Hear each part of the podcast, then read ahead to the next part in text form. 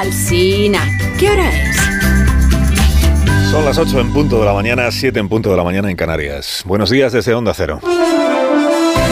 Más de uno en Onda Cero.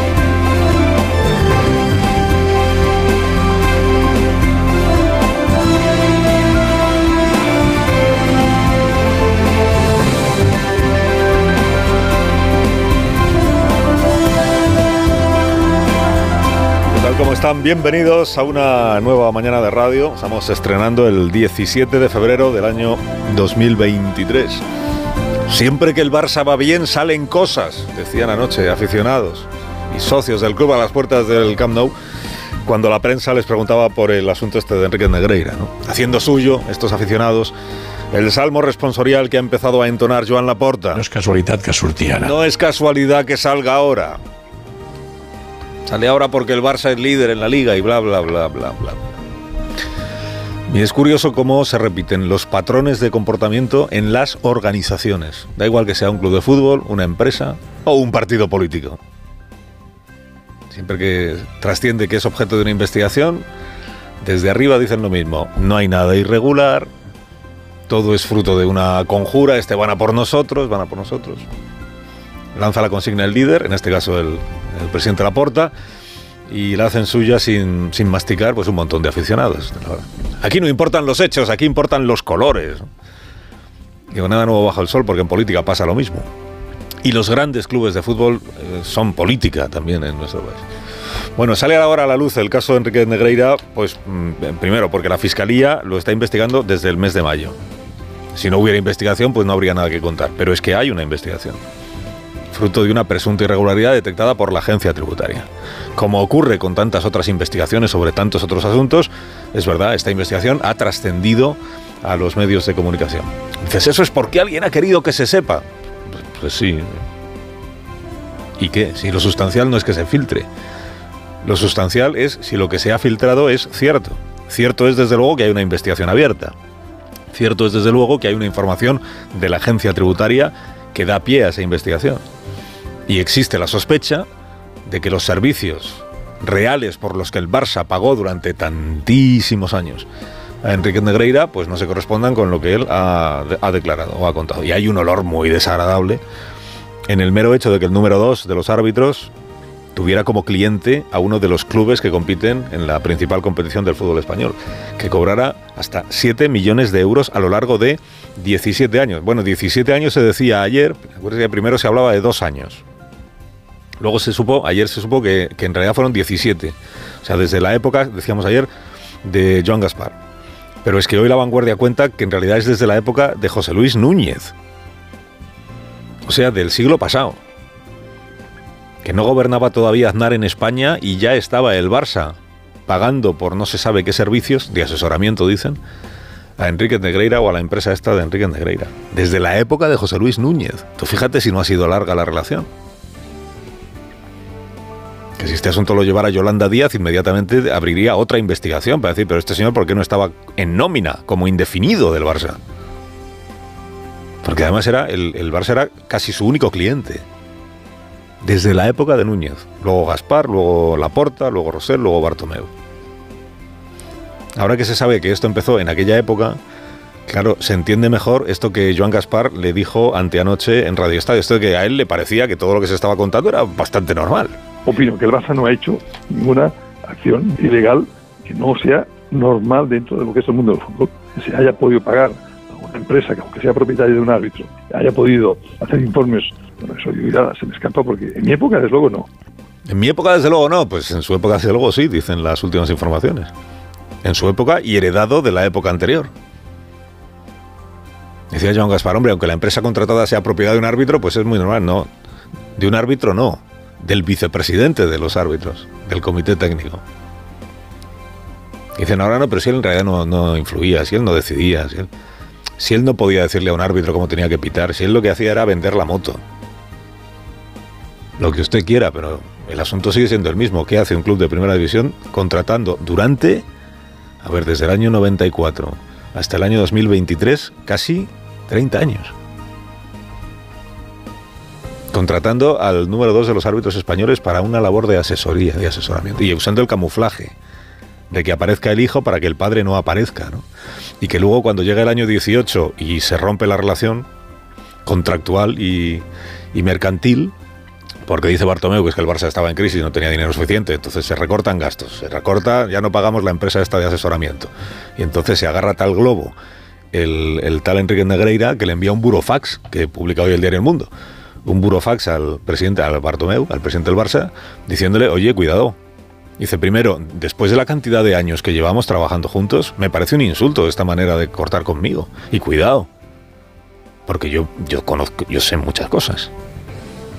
Yo estoy al tanto de irregularidades en el Barça. Yo puedo ir mañana a un juzgado y empezar a cantar. Puedo tirar de la manta, que diríamos. Puedo tirar de la manta y crearle más problemas al club. No consta que nunca acudiera a un juzgado.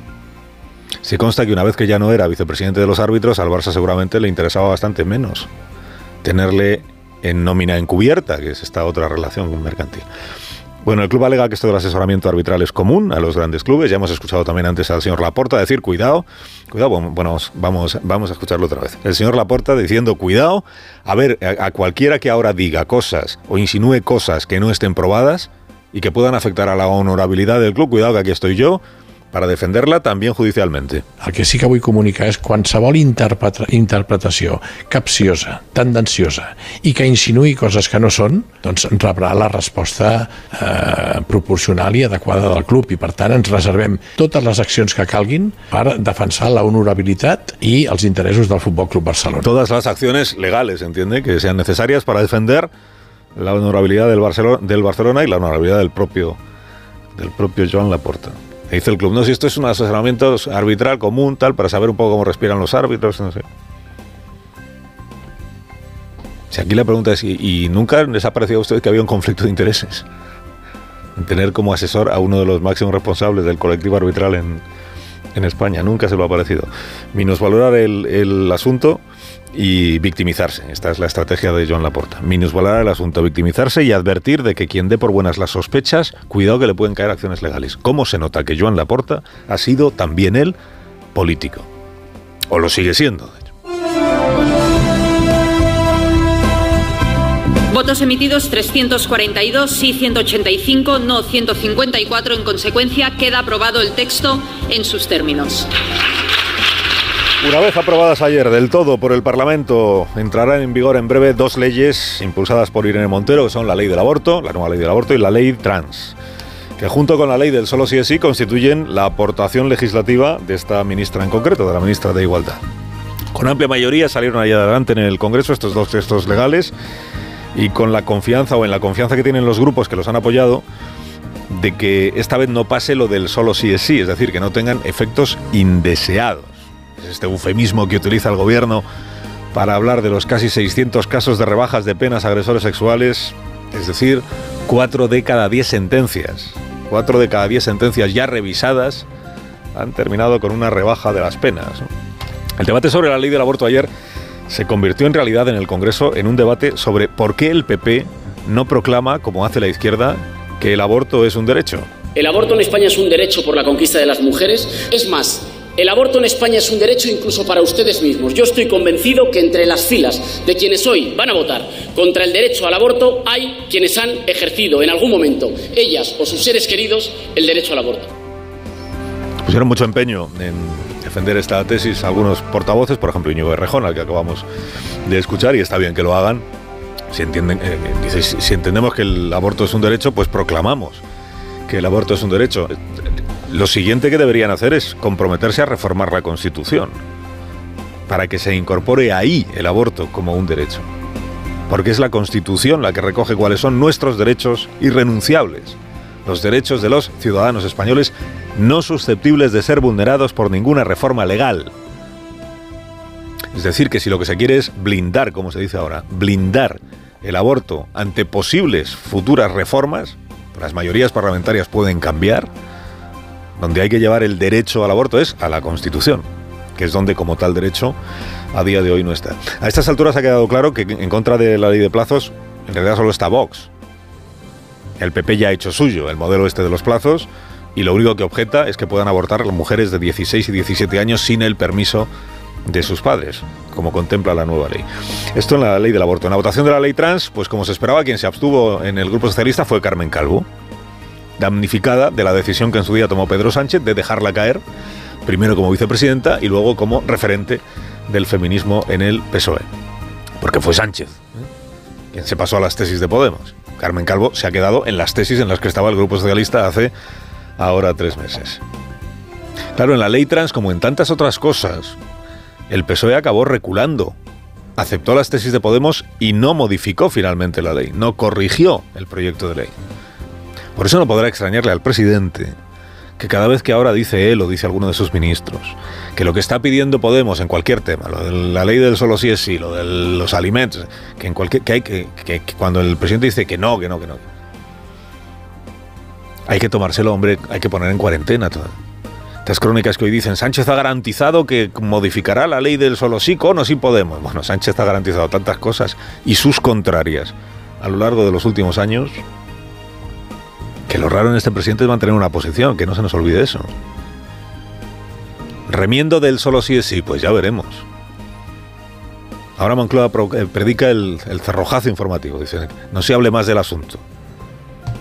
Para alegría de Yolanda Díaz, que evita manifestar su posición desde hace semanas. Es muy legítimo tener posiciones diferentes en política. A mí me encanta eh, tener discusiones, pero claro, cuando las discusiones son eh, a, través de un mecanismo basado en el ruido, eh, ya no hay nada más que decibelios.